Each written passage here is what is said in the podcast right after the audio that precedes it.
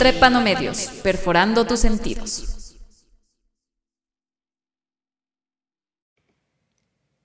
Muy buen día con todos quienes nos están escuchando en este nuevo podcast. Soy Saria y el día de hoy está conmigo Dave the Doc. ¿Cómo estás, Dave?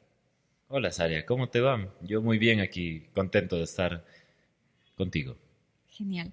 Este es un espacio para gente interesante, con temas interesantes, así que estamos en el momento preciso. Chévere. Eh, bueno, básicamente eh, sabemos que eres un DJ de electrónica, de techno, de un poco alejado de todo lo que es la parte más comercial que a veces se conoce. Entonces, eh, sería interesante preguntarte, ¿qué opinas de la música actual? Eh, lo que más se vende, lo que se ve como más escuchado a veces en Spotify, en todas estas plataformas de audios, cuyos géneros ahorita son los que más están predominando, reggaetón, pop, hip hop, son todo lo que es un poco más comercial, con temas un poquito más repetitivos. ¿Qué opinas de esto? Mm, bueno, yo lo que creo es que es música hecha para eso, para ser pegajosa, para vender, para que se quede en la mente de las personas. Son cosas simples, pero por eso mismo son cosas que terminan siendo desechables. Y bueno, como veníamos conversando antes de iniciar esto, creo que tiene que ver con eso, con que el mundo ha cambiado. Definitivamente vivimos en un mundo donde se da prioridad a lo desechable, a lo que puede ser descartado y a lo que obviamente implica que el usuario, pues que el consumidor vuelva a consumir. Exactamente. Eh, ahora que mencionas lo desechable, me viene a la mente eh, hasta incluso ciertos aparatos electrónicos. A veces cuando antes, cuando te comprabas de pronto una computadora, un teléfono, si bien es cierto, son aparatos relativamente nuevos, pero tú sabías que te iban a durar siquiera unos 5, 8 años. Ahora te dura uno, dos años, pero de ahí ya eh, sabes que es algo que necesariamente vas a tener que cambiar porque el sistema te obliga llega un punto donde las aplicaciones que acostumbras usar o que necesitas usar para tu trabajo ya no te sirven en el teléfono. Entonces, algo así puede estar pasando con la música. Puede ser que simplemente, ¿qué es lo que te venden o qué es lo que te dice la música de ahora? Ahora solo de pronto te dan mensajes de sexo, mensajes de armas, de dinero, de mujeres, en el caso de los raperos, de todo lo que es asunto de hip hop. Y no ves más allá y creo que también en ese sentido se pierde muchísimo de todo lo que podemos aportar y lo que somos como seres humanos. Nosotros no, no somos ambición, no somos poder, no somos dinero.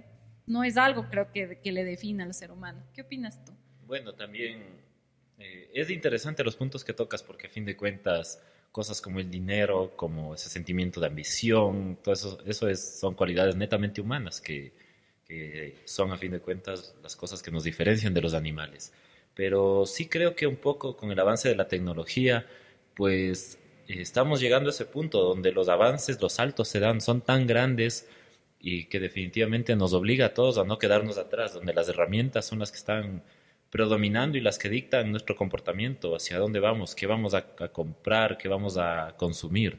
Y bueno, yo creo que en el área de la música es, es, es, un poco diferente. Siempre la música, al ser un arte, pues ha rondado con temas polémicos, siempre ha sido visto en algunas culturas como algo tabú, como algo prohibido y de cierto modo es desesperable. Asociado de pronto a drogas, adicción. siempre, juega, siempre juega con esos elementos, con, con todas las cosas que motivan, digamos, de algún modo extraño la creatividad humana. Pero también es cierto que últimamente se ha perdido mucho la parte del feeling de la música mucho de lo que escuchamos ahora es simplemente hecho en una computadora y es música que es muy fácil de hacer. Música que en un día un productor se sienta, la graba, contrata a alguien para que la cante y listo, y, es, y la puede vender, la puede vender por todo el mundo. Y es lo típico y algo que a veces resulta gracioso, es que o te contratan a alguien que si es que va a cantar en español, no habla bien el español, o sea, como que para darle un toque de pronto, no sé, una chica que está guapa y que como que, que, tiene un acento así como que medio raro y solo dice una frase como que me gusta la fiesta, que ni sé qué. Y, y eso le ponen y lo peor es que se vuelve esa canción popular. Es, que, son cosas simples también, o sea, es de hecho para eso, para venderse. Y, pero sí creo que de lado, o sea, termina perdiéndose la parte, como te decía, del feeling. Es, esa es creo que una de las diferencias de la música actual con la música de antes, que de cierto modo implicaba que la gente repase, pues que se vuelva diestra en su instrumento o en la voz, de que de cierto modo haya ese sentimiento hasta de, de, comunicación entre el público y la persona que, que, está creando la música. Todo eso ahora se ha perdido, ahora se ha vuelto bastante digital, un digital que, claro, de cierto modo atrapa, pero a la larga no perdura. Algo que llama también muchísimo la atención es que lo considerado clásico o ya cuando nos vamos a todo lo que es la parte un poquito más técnica de la música, es decir, partituras, eh, a veces como que se le considera algo banal o algo como dicen, no, eso es de viejos, o sea, ¿por qué vas a escuchar música clásica? ¿Por qué vas a escuchar Mozart, Beethoven? Como que en una fiesta, obviamente, lo que te va a pegar es que te pongan un despacito. y yo creo que, hay música para cada momento también, pero ahí sí, perdón, te. Ah, no, yo lo que quiero decir, el, asunto es de eso, de que, de que se vuelve una música más enfocada en el marketing. Y definitivamente las personas que saben de música, los productores, los que están detrás de la creación de todo, ellos sí saben de partitura, ellos saben de, necesitan todo eso. saber. La persona que se para en el escenario termina siendo más que un títere, que una pantalla, que la imagen que desea proyectar esa empresa como tal.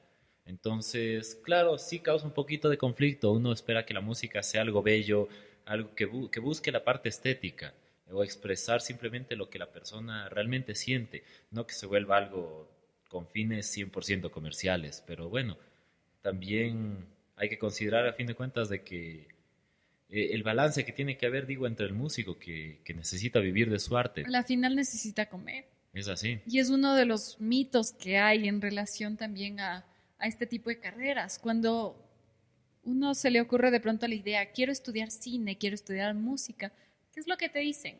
Te vas a morir de hambre, ¿dónde vas a trabajar? ¿Quién te va a dar dinero por eso? Y son todo este tipo de ideas a veces que hacen tanto daño porque a veces personas tan talentosas dejan de hacer lo que realmente les gusta o lo que aman por buscar carreras eh, las cuales supuestamente son mucho más lucrativas. Bueno, eso es cierto, pero yo creo que es cuestión también de ser perspectiva. Creo, considero que una persona, digamos, en la práctica en su vida podrá hacer unas tres, cuatro cosas bien, no más de eso, porque nos falta tiempo, no podemos ser buenos en todos. Y, pero sí podemos enfocar para que dentro de estas tres o cuatro cosas pues haya una parte de cierto modo artística, una parte que nos nutra, que no sea netamente trabajo. Necesitamos subsistir a fin de cuentas, pero, pero bueno, ¿será que ese, ha sido el conflicto del arte en toda época?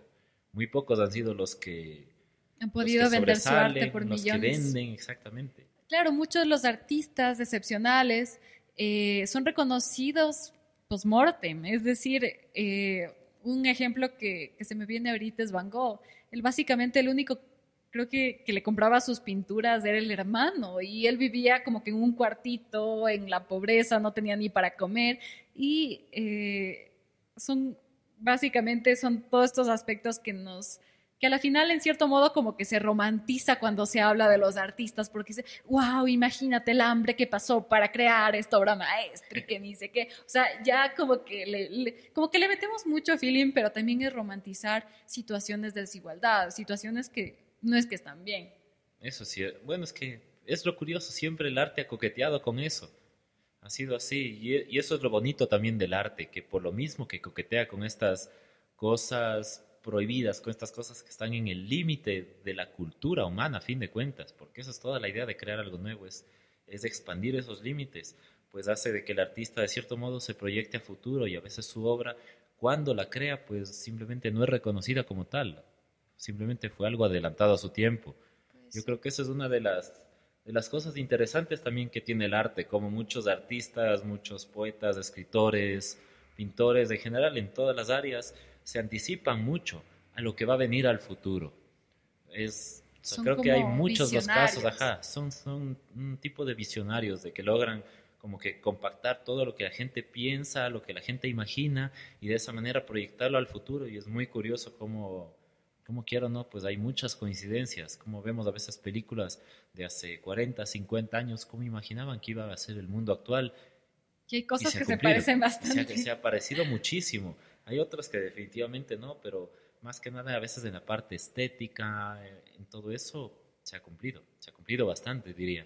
¿Tú crees que el arte debería ser accesible para todos? Es decir, para cualquier persona, si sea una persona que vive en la calle y pueda ver de pronto una pintura que valga millones o escuchar una canción de pronto que es una obra de maestro. ¿Tú crees que cualquier persona debería poder acceder a eso o tú decir como que no? Porque probablemente eh, puedan ser personas que no, no, no entiendan por qué es algo tan bueno. Puede incluso que lo dañe. Pero creo que eso depende más de la educación de la gente como tal, porque independientemente del estatus económico, eh, hay creo que ciudades, comunidades, pueblos donde la gente le interesa, le interesa mucho estos temas y definitivamente son ellos mismos los que, no importa en qué estrato estén, los que terminan creando pues el arte. me acuerdo el caso de, de, un amigo, un amigo de Loja que me comentaba que mucha gente, muchísima, muchísima gente de allá sabe tocar un instrumento musical. Ellos tienen, ellos dicen, digamos, que no hay lojano que no sepa tocar la guitarra, por ejemplo. Y es, me parece algo bonito, algo que habla muy bien de un pueblo, que tenga esa capacidad de, por un lado, pues resolver los problemas que todo tiene, pero hacerlo hasta con un enfoque diferente, con un enfoque que yo creo que le termina nutriendo, le termina alimentando y hasta dando una motivación extra. Entonces, Sí, eh, estoy totalmente de acuerdo. Creo que la base para cualquier cambio a nivel de, población y cualquier, cualquier mejora a nivel social tiene que partir del conocimiento, de una educación para todos. Y porque hasta incluso para de esa manera poder discernir, ok, este producto que me están vendiendo en el caso de la música, ¿es algo que vale la pena o simplemente es de pronto una canción que tiene dos notas, no tiene más, y que solo me pasan repitiendo una frase toda la canción y yo la escucho porque, porque la escucho todo el tiempo y ya se me pegó. O simplemente yo me doy cuenta que es una canción que a lo mejor me gusta, puede ser que la baile, pero eh, también sé que existe música mucho más compleja y mucho más enriquecedora. Sí, bueno, es que es... Mm, bueno, yo creo, creo, creo, que tienes toda la razón en ese punto, sí. Y a fin de cuentas, hay música para todo momento. Y es cuestión ahí sí mucho de educación, de cultura, saber apreciar. Yo creo que así como nos parecería absurdo escuchar música clásica en el contexto de una discoteca, porque no es música hecha para eso, es música más compleja que requiere prestarle atención a fin de cuentas. Claro, es para estar tranquilo cuando estás tomando de pronto una copa de vino, cuando estás, hasta incluso cuando estás en un cafecito, porque la música, para eso, para hacer disfrutar. La otra es música para moverse, para bailar. Está bien, pero por ejemplo, sí, a mí algo que personalmente me disgusta es cuando hay gente que todo el tiempo pasa escuchando esa música y definitivamente no amplía sus horizontes. Se quedan en las mismas cosas repetitivas y llega un punto donde uno, uno, no sé, yo me imagino qué terrible debe ser una pesadilla que tenga la misma canción horas de horas. Debe ser terrible. Claro, bueno, ahí entra la parte también de no cerrarnos, de no porque una canción sea buena significa que eso tiene que ser toda mi vida, que nunca voy a ser capaz de pronto de bailar una salsa, un merengue, de... Y lastimosamente, o bueno, no sé si sea lastimosamente, pero la música está muy involucrada en nuestras interacciones sociales. vemos cualquier celebración, sobre todo en Ecuador, nuestro país, que por ejemplo en una boda sabemos que desde el momento de la iglesia hay música, el momento que entra la novia, los cantos, etcétera, y vamos por la parte religiosa que tenemos muchísima influencia. En el rato de la recepción tenemos música de fondo y hasta incluso el vals de los novios, cosas así. Entonces, son todo este tipo como de, de, acompañamientos que dan cierto valor a los momentos. Le dan mucho contexto sí, y le nutren también. Es eso. Yo creo que la música que nos acompaña todos los días es importante porque quiero o no termina siendo la banda sonora de nuestros días. Si nosotros algún día decidimos hacer una película de nuestras vidas, vamos a querer que tenga música chévere, música agradable, música, que, nos... transmita las cosas que estamos viviendo. Y es bonito pensar de ese modo porque a uno le permite en el día a día escoger creo que mejor música y buscar a fin de cuentas nutrir los oídos de uno con, algo interesante. ¿Qué opinas? Mm, algo que me gustaría discutir contigo es eso, de que no sé, de que por un lado en las nuevas generaciones noto la educación está cambiando, está haciéndose diferente. Eh, por ejemplo, noto de que muchos chicos de ahora está bien, les enseñan a veces dos, tres idiomas, eh, como que le ponen Matemáticas, en eso, y, eso, es- eso tiene su importancia. Pero sí se ha perdido mucho la parte de artes y la parte de cosas básicas que nos, que nos enseñaban en la escuela, de cívica, de convivencia, este tipo de normas sociales que nos permiten relacionarnos mejor con las demás personas. Y creo que la parte digital sí crea una máscara en las personas, una pantalla a través de la cual la persona llega a depender, a identificarse tanto que no la puede soltar. Y creo que esto se manifiesta mucho en tantas reuniones sociales a veces donde la gente pasa más metida en sus teléfonos que en realidad, en realidad con las personas que, que tienen, tienen frente a ellos. Claro, pero yo creo que esta cuestión va mucho más allá de que es algo que te enseñen en la escuela. Porque en la escuela yo creo que te pueden eh, enseñar que la parte, por ejemplo, de que es importante de pronto respetar a los otros, eh, el ser sociable, que eh, desarrollar todo lo que es eh, la parte social es algo que, que enriquece mucho y que te, te puede abrir muchas puertas en todo sentido. Pero también es algo yo creo que viene de, casa, es, es, una formación que puede ver mucho de familia. Si es que tú ves que en tu casa, por ejemplo, eh, cuando estás en el almuerzo hay una conversación agradable, que, que es algo que nadie se insulta, que todo el mundo está compartiendo, todo el mundo se está riendo, te das cuenta que esta es una conversación normal, entonces sabes que si es que por A o alguien viene y te ofende o te dice algo que está por fuera de eso que ya estás acostumbrado, obviamente que te va a resultar raro. Entonces, Mucha gente que no sabe cómo ser... lidiar cuando una persona opina distinto, piensa distinto. Exacto. Claro, y quiero no, asunto del celular también se influye muchísimo. Eh, justo, ya recordé lo que estaba por preguntarte. Eh, quería simplemente mencionar que nosotros como personas, como humanos, tendemos a relacionar también cierto tipo de canciones o cierto tipo de ritmos a estados de ánimo.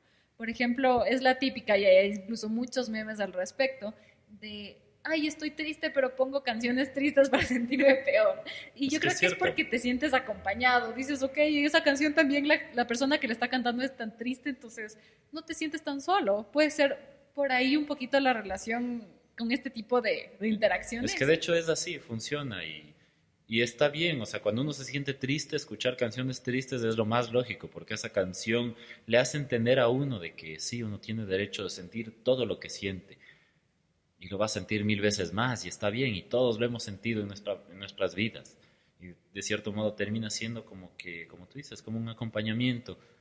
Es, es, yo creo que más bien es un desahogo total. Mucha gente dice, no, no escuches música triste, claro, todo es positivo, la típica de, todo así. ¿Para qué vas a Pero escuchar la vida no es así. Pero la vida no es así y la gente necesita desahogarse, necesita expresar lo que guarda dentro y a veces cuando no lo pueden expresar mediante palabras, encuentran una canción que simplemente les hace clic y les marca y les gusta. Creo que por ahí va el asunto. ¿Tú has encontrado una canción que tú digas que bestia, esa canción me llega hasta el alma? Uy, muchísimas. Creo que es por épocas, ajá. Hay épocas donde que uno asocia a mucha música. Yo, como sabes, era muy fan de Blink 182 y hay muchas canciones de ellos que escucho ahora y, digo, qué bestia, qué bello, o sea, eso me conmueve, me gusta mucho. Creo que, creo que toda época ha tenido, tenido bella música, pero es cuestión también de, de buscar un poquito, de indagar más, de no quedarse a veces en lo más común. Sí, eh, algo que también resulta bastante curioso es que se escucha decir a las personas, pero me toca escuchar música de, de los 70s, de los 80s, porque ahora la música moderna no hay nada nuevo, pero es porque simplemente a veces no buscan. Eh, yo he tenido la suerte de tener una persona que me diga, mira, descubrí esta banda, como que es algo súper alternativo, creo que poquitas personas lo escuchan, tienen creo que mil vistas en YouTube, pero mira, son, son muy buenos. Creo que son, no sé, de, de Suecia, de Irlanda, de a veces de, encuentras música de países muy ajenos al tuyo y te das cuenta, wow, eh, hay gente que, que, está haciendo música, que está creando algo muy bello y es simplemente a veces de buscar, de, de abrir un poco la mente y, y no solo centrarte en a veces las recomendaciones de YouTube, de Spotify, porque obviamente a ellos qué les interesa, recomendarte lo más escuchado. Porque... Lo que tiene más vistas, lo que de cierto modo también genera ingresos a ellos y a los artistas que están ahí asomando. Exactamente. Entonces, es falso. Sí existe muchísimas canciones igual. Eh, no es por hacer una pausa publicitaria, pero eh, justo en, el Instagram de Trepa no se trata de subir canciones un poquito diferentes a las usuales para que las personas quienes escuchen y que vean esas historias puedan descubrir nuevas bandas, nuevas canciones, cosas un poquito diferentes a las usuales. Así que igual, si es que les gustaría que pongamos alguna canción, nos escriben nomás por, Instagram y la subimos con mucho gusto. Me parece una muy buena iniciativa, sí. ¿Para qué también? Gracias. ¿Qué canción te gustaría que pongamos? No sé. Bueno, es que me estaba pensando de las cosas que conversamos ahorita, por ejemplo, mucho de la música de los 70s, de los 80s, es música hecha para durar, como te decía, no es desechable como lo de hoy. Entonces es música que uno escucha cada instrumento y no es una computadora, realmente es un tipo que está detrás de ese instrumento y nos está expresando lo que siente de la manera como toca. Entonces es música que termina haciéndose inmortal. Eso es algo que hoy sí se ha perdido bastante. Creo que por eso siempre tendemos nosotros a recordar los clásicos, pero curiosamente en el mundo de la música de ahora, de las discotecas, de todo eso, es cuestión que pase unos pocos meses para que una canción quede en el olvido. Y luego cuando la vuelven a poner uno dice que loco, esa canción es un clásico. Pero no es que realmente es mucho tiempo, es que es, es música diferente música es, es, otro mundo. Sí, yo creo que también eh, es bonito cuando escuchamos alguna radio y vemos, wow, pusieron una canción de Pink Floyd, una canción de los Beatles, como que le presta mucho más atención porque sabes que esa canción es espectacular y no la ponen tan seguido. Entonces hace que el momento como que sea, sea mucho más especial. No sé si es solo percepción mía, pero sí, eh, es como que te sientes como que, ok, hay otra persona que, que, le gusta esta canción y que puso justamente esa canción en la radio en ese momento que yo la aprendí. Y es recordar incluso cuando, cuando éramos niños y a veces escuchábamos canciones y obviamente cuando eh, tú escuchas en la radio es una canción que no tienes, que hasta incluso se te hace difícil grabar porque tú no sabes en qué momento la van a poner. Y ese rato que la ponen es es wow, voy a disfrutarla porque sé que solo lo voy a tener y probablemente no sé cuándo lo voy a volver a escuchar. Es así, ahora se ha hecho tan fácil también el acceso a la música que, que se ha perdido mucho ese sentimiento, esa espera, esas ganas de eso, de saber que este artista con qué me va a sorprender ahora o, o eso, simplemente estar a la expectativa de su concierto. Hoy es muy fácil entrar a cualquier plataforma y buscar y hay cientos de canciones. A tan solo un clic de distancia, muchas de ellas gratis no sé, no sé si eso, por un lado, permite que más artistas salgan a la luz, pero también hace que sí se devalúe un poquito lo que cada uno como individuo crea como es música. Demasiado. Es demasiado. Como cuando tienes demasiada información, se te hace difícil discernir quiénes te están diciendo la verdad y quiénes no. Y ese es el problema también con el Internet. Es así, es así. O sea, no hay, no hay ese filtro. De cierto modo, antes en las radios era curioso cuando la gente llamaba, pedía una canción, hacían entrevistas a algún artista y uno entendía un poco más del porqué de esa música. En cambio ahora es, no sé, sí se ha vuelto mucho más sencillo y sería interesante ver cómo esto evoluciona en el tiempo porque considero de que, de que la música siempre va a tener una esencia. Y vamos a ver, vamos a ver a qué, a qué nos lleva en los próximos 10 años. La música de ahora no se parece en nada de la música de hace 10 años. Incluso el mismo reggaetón, las cosas que se escuchan en una discoteca son muy diferentes.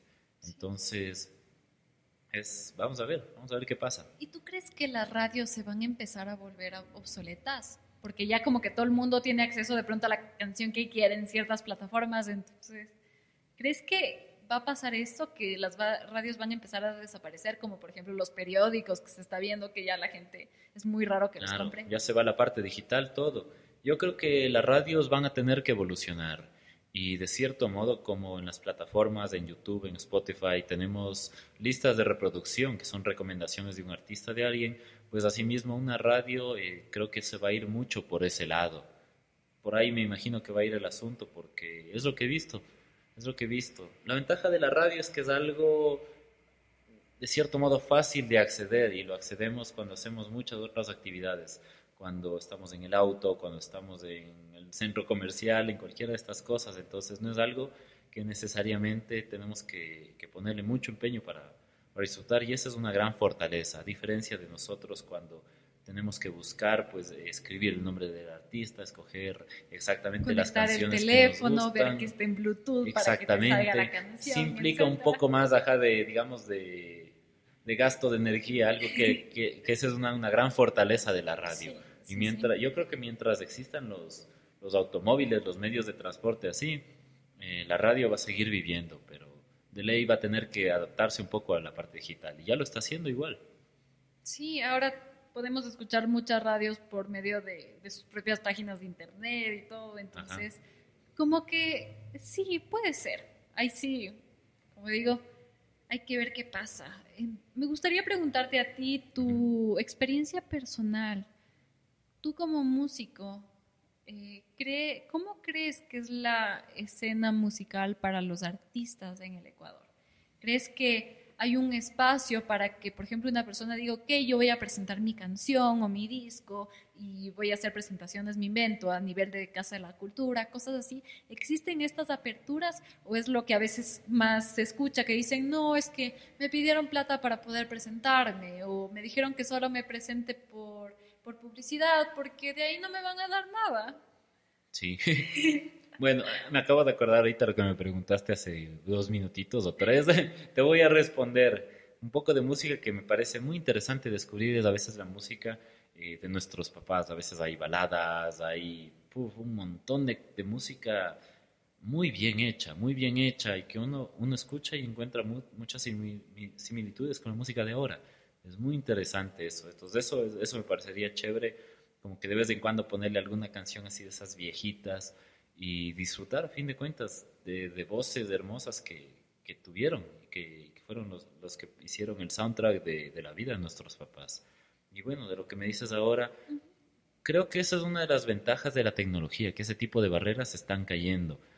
Antes era muy importante, creo, la parte social, la parte de las amistades, de eso, para conseguir un nicho, un nicho en toda la escena musical había que moverse mucho en eso y definitivamente uno podría ser el mejor músico del mundo, que si no tenía los amigos adecuados en la práctica no tocaría en ningún lado, no podría... Exacto. Estaría desconocido Ajá, siempre. No podría monetizar nada de su arte. En ese sentido, las plataformas de ahora sí son una gran ventaja, porque es muy fácil crear un contenido muy bueno y que de cierto modo llegue a gente importante, que le llame la atención y definitivamente se sienta atraída por nuestra música. Yo creo que en ese sentido se han abierto muchas barreras y, y hace que, que, termine siendo nuestra música ya no algo local, sino algo global. Que cualquier persona en cualquier parte del mundo lo puede escuchar. Es así, yo creo que por ahí, por ahí se está yendo todo. A fin de cuentas es, es lo que es el Internet, es una gran red de todo el mundo. Ok, entonces básicamente eh, lo que me estás diciendo es que no es que ahora se necesite tener un apoyo local, porque ya tenemos esta plataforma que es algo que me permite llegar a mucha más gente eh, con un relativamente menos esfuerzo, porque es a veces subir un archivo, cosas así. Menos esfuerzo, digamos, en la parte logística, pero de cierto modo, por lo mismo que hay más variedad de artistas, exige de que los que sobresalgan sean mejores. Entonces es un proceso que yo creo que a la larga va a ser beneficioso la gente que se va a destacar va a ser definitivamente la, los más cracks y los que no se destacan pues van a estar siempre en esa búsqueda constante de ese aprendizaje antes que, antes que pagar dinero para presentarse en algún lado o eso o, o pedir que, que alguien le, le, auspicie. ¿Y a ti te ha pasado de pronto que te han dicho ya verás, si es que quieres tocar aquí tienes que pagarnos? Eh, Porque por nosotros no me ha te tocado. vamos a dar de pronto... Eh, te vamos a dar mucha visibilidad y etcétera. Al punto de, yo pagar, no exactamente, pero, pero sí me parece como que de, muy mal gusto eso, que, que, alguna persona se quiera aprovechar de eso, del arte de uno y pretenda de que uno vaya a hacer lo que uno sabe, lo que a uno le ha costado tiempo, esfuerzo, hasta mismo dinero en los equipos, en todo eso, que uno lo vaya a hacer de gratis, con la excusa de que nos van a dar publicidad, nos van a dar exposición. Yo creo que en ese sentido, como artistas, es importante valorar nuestro trabajo, estar seguros de lo que hacemos y, bueno, a fin de cuentas, siempre vamos a tener algo nuevo que aprender. Pero cuando hacemos las cosas con cariño, con pasión, con amor, pues nos van a salir bastante bien y se va a lograr transmitir eso. Exacto, van a haber personas a las que les va a llegar eso. Creo que eh, en cierto modo, cuando uno va a un concierto, cuando va hasta incluso una fiesta, eh, un rave incluso, si es que uno ve que de pronto la persona, el artista que se está presentando, que ve que le, que le mete feeling, que, que, le mete corazón, como se dice, que está disfrutando, que, que, que le hace de todo eso como un espectáculo, te da gusto y como que te, te contagias de ese sentimiento y dices, qué chévere, así como que encima de que la música está muy buena, eh, como que me está transmitiendo algo y creo que también por eso es uno de los, uno de los factores y uno de los trabajos más difíciles del ser artista, porque no es solamente tocar bien, es simplemente que la persona que te está escuchando le llegue, le transmita algo. Y eso eh, ocurre incluso en cuando en una pintura, en una película. Tú puedes ser que técnicamente la película que acabas de hacer esté todo bien, esté de pronto cada, cada una escena esté en perspectiva, esté como que el encuadre bien, todas estas cuestiones técnicas que a veces se ve, pero puede ser personas que no saben nada de eso, pero dicen, wow, esa película me llegó. O esa, no sé, no sé qué tuvo esa película o esa canción, pero me gusta, me encanta. Es que es eso, el arte yo creo que es eso, tener esa técnica a disposición y saber usarla, sobre todo. El arte es eso, es saber usar. Porque de qué sirva que tengas, como tú dices, la mejor técnica del mundo si, si haces algo que definitivamente no se entiende, que ni tú mismo te entiendes. Exacto, que ni siquiera sabías qué querías expresar, entonces ¿cómo esperas que el resto entienda algo de eso? Creo que es algo que a veces se ve mucho en todo lo que son artistas independientes. No sé si son demasiados complejos para el público en general o si, o si de pronto son demasiado genios que no los entendemos, pero hay veces que ves algo y dices, ¿qué es eso? O sea, ¿qué acabo de te ver? Choca, te hay parece cosas raras, pero a lo mejor no nos damos cuenta que esa fue la intención de la, del creador. Fue, dijo, yo quiero que la persona diga, qué raro fue eso. es la idea del arte, tiene que ser provocador. Pero bueno, es es lo bonito también, como el artista tiene que ver ese balance para que no sea algo excesivamente provocador al punto que ya causa disgusto, aversión, como tú lo dices. Entonces, creo que es, es eso lo bonito, estar en, buscando ese balance siempre, expresar lo que uno siente y hacerlo bien. ¿Cómo has encontrado o cómo has buscado ese balance en la música? Eh, yo creo que sale de eso de, de práctica, no, no, no hay vueltas que dar porque cuando uno está con el público, cuando uno está parado en el escenario, ahí, es cuando, cuando se da todo. Uno no puede prever cómo van a darse exactamente las cosas. Es eso, es, es por un lado estar en ese estado de concentración absoluta, de eso, de, estar al 100% de lo que uno sabe hacer, pero por otro lado simplemente abrir las manos y soltar y dejar que fluya. Y yo creo que eso es, eso es algo muy importante en todas las artes, la parte de dejar fluir, eso es lo que permite llegar a ese equilibrio, lo que permite que el artista tenga este tipo de conversación diferente con, con el público y de esa manera expresa lo que el público no lo quiere decir, o mejor dicho, lo tiene guardado y no sabe cómo decirlo. No sabe cómo expresarlo. ¿Qué es fluir para ti? Para mí fluir es estar en ese estado cuando uno está 100% en el presente y uno está asimismo en, digamos, usando las capacidades que uno tiene al, máximo. Es ese estado que, se da cuando uno definitivamente está enfocado, cuando uno está contento, contento, pero no esa felicidad ilusoria, sino simplemente de, saber qué es lo que a uno le, a uno le gusta, lo que Como Que, que está haciendo lo que debería o sea, que realmente está haciendo lo que debería hacer en ese momento. Algo así, es, es difícil explicar. Creo que es algo parecido a lo que tienen, lo que comentan varios deportistas, de que cuando están a veces en un estadio, cuando están en una presentación, en algo así, de repente se olvidan todo el público y son solo ellos con la carrera que tienen que cumplir. Es, es ese estado de donde la mente, la mente trabaja en una armonía perfecta, digamos, con el entorno y, me imagino dudas siempre habrán, habrán pero, pero a pesar de todo, pues uno está ahí, uno toma la decisión de estar ahí. Claro, es algo voluntario a la final. No es que nadie te puso una pistola y te dijo, ya, súbete, toca algo, te mato en pocas. Es así, creo que incluso entrar en ese estado de, de fluir, de flow, eh, involucra siempre una parte de incomodidad, siempre. Porque si vamos a hacer lo mismo de siempre, no tiene sentido. No tiene sentido. El, arte no nace de ahí, nace justamente de ese debate que tenemos entre las cosas que estamos 100% seguros y ese 1% más que no estamos, pero que estamos dispuestos, o sea, que no tenemos seguro, pero que estamos dispuestos a jugarnos. ¿Y tú cómo te sientes cuando estás, no sé, en un escenario o al frente de un público? ¿Cómo es tu sensación? ¿Te da nervios? ¿Te da miedo? ¿Cómo lo podrías describir si es que puedes describirlo? Yo creo que siempre, siempre quiero, ¿no? Pues hay un poco de nervio respecto a, cómo le va a ir uno, eh, si uno está en las mejores condiciones, si los equipos están todos en las mejores condiciones. Eh, pero es curioso como poco a poco, como se va desarrollando la noche, pues exactamente, termina fluyendo, uno, uno va dejando eso de lado, uno lo supera y definitivamente los últimos momentos da una sensación curiosa, más bien como que le da a uno pena bajarse el escenario. uno le encantaría quedarse más tiempo siempre.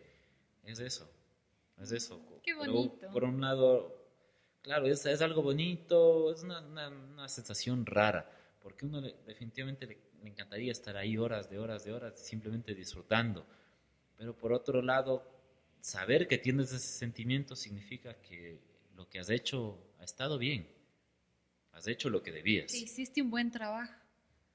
Wow. ¿Y te sientes como aliviado una vez que terminaste o sigues con esa sensación como de pena que, que nos estabas contando? Eh, es que dan muchas veces ganas de seguir tocando de largo, como te decía, pero bueno, cuando uno se baja del escenario, es, es una, una felicidad, una tranquilidad que, que queda por, por mucho queda por mucho y definitivamente se va refrescando a veces cuando se acerca algún conocido, algún amigo y dice, hey, te escuché y estuvo chévere. es, algo, es algo muy curioso y se termina siendo algo, algo muy adictivo también.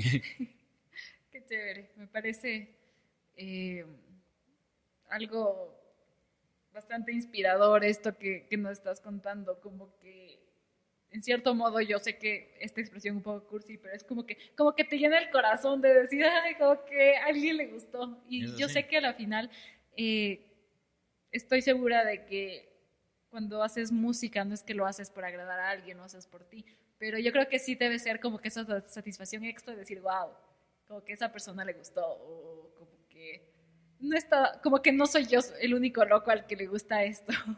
Es así, es así, exactamente sensación muy llenadora. Yo creo que esas son las cosas que, que nos motivan día a día, a fin de cuentas. Genial.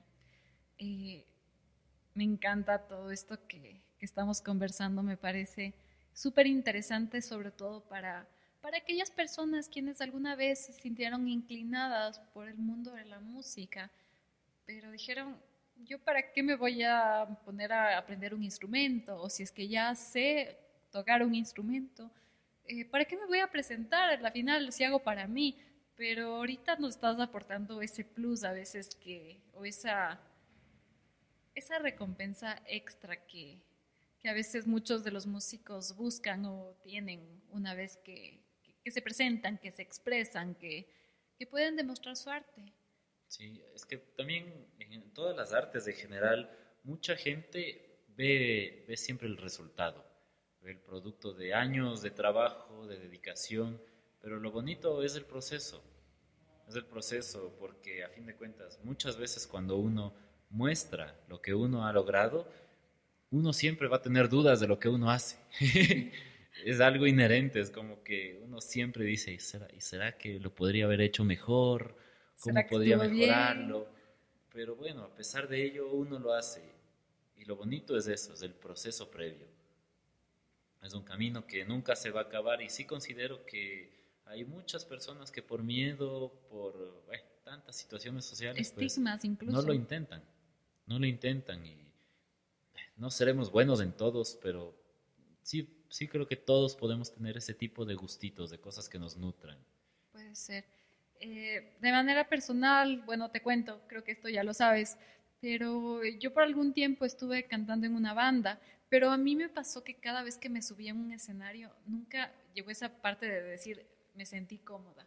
hubo una que otra presentación en la cual disfruté porque, porque dije, al diablo, no me importa si es que sale bien mal, pero siempre era como que, ¿será que tiendo a ser como que muy paranoica? Entonces decía, si está bien y que como que, ay no, pensaba demasiado las cosas y creo que por eso es algo que a mí no me funcionó. Porque primero eran los nervios, que era algo que no sabía cómo, cómo manejar. Y segundo, que me sentía como que muy observada y no he sido una persona nunca que, que le guste estar en el centro de atención. Así que como que se, se juntaban todos esos factores y hacía de la experiencia algo un poco estresante. Pero bueno, yo creo que son cosas que aprenden, que te enseñan de pronto a que a la final yo creo que cada quien está en su mundo cada quien está empezando en sus cosas y a veces ni siquiera te están viendo, ni siquiera te están escuchando, ni siquiera te están criticando como a veces uno cree. Así que... Ya a fin de cuentas, si uno tiene esos pensamientos es porque a uno le interesa que salga bien. Exacto. Entonces ya, ya desde ahí creo que es algo positivo, siempre. Sí, son experiencias que uno aprende, independientemente si es que lo siga haciendo o no. Y a la final, cualquier cosa de arte que uno va aprendiendo son cosas que te quedan para uno. Eh, a mí me gusta mucho cantar, pero he descubierto que disfruto más hacerlo para mí misma antes que para otros. Que aún así me digan, cantas bonito, como que a mí no me daba ese sentimiento que tú estabas describiendo. Era como que, no sé, simplemente que me daba cuenta que cuando estaba sola y cantaba con todas las ganas y no me importaba nada, lo disfrutaba mucho más que, que, tuviera una persona viéndome. Entonces, son diferentes maneras de, de afrontar y de experimentar el mismo momento, puede ser. Puede ser, sí. Y es, esa es otra de las ventajas de la tecnología.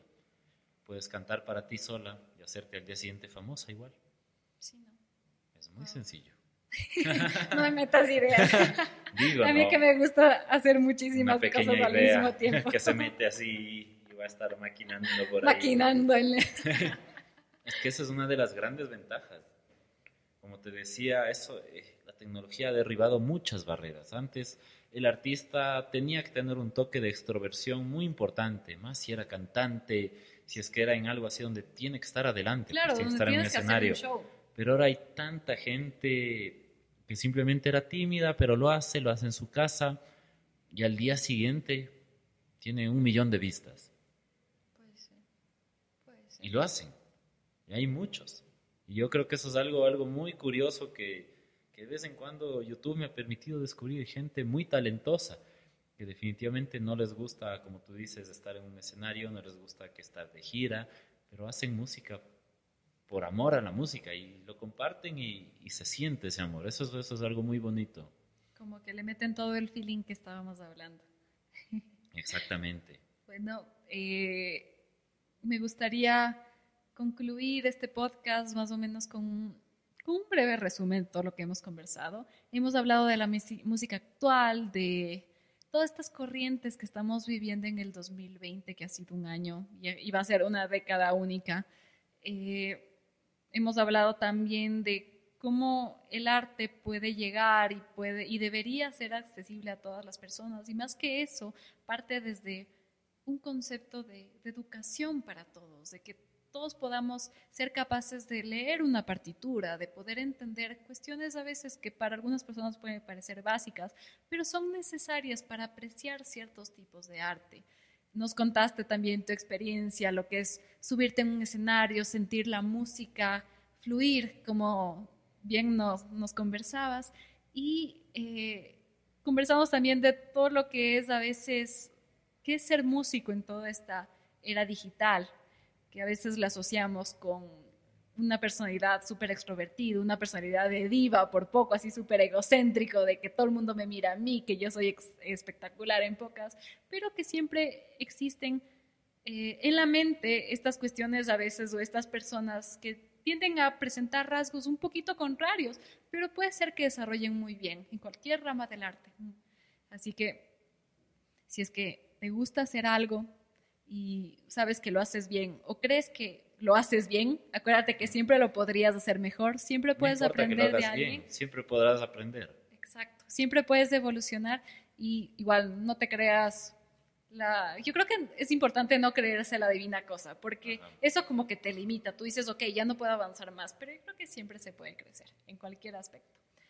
Eh, ¿Algunas palabras finales que te gustaría añadir, Dave?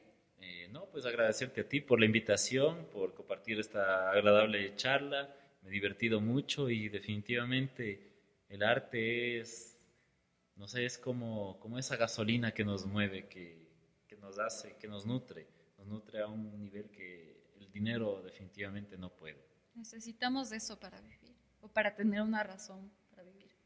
si es que, eso tiene sentido. No, sí, exactamente. Muchas gracias a ti eh, por aceptar estar en este espacio. Igual muchas gracias a todos quienes nos hayan estado escuchando. Eh, si tienen sugerencias de algún tema o si es que viven en la ciudad de Ambato o sus alrededores y les gustaría ser parte de un episodio de podcast, escríbanos en nuestras redes sociales, que este se trata de que sea un espacio para todos. Estamos en Instagram como trepano.medios y en la descripción eh, vamos a poner también todas las redes sociales y toda la información también de nuestro invitado para que lo escuchen y que puedan disfrutar de un buen tecno. Hasta luego.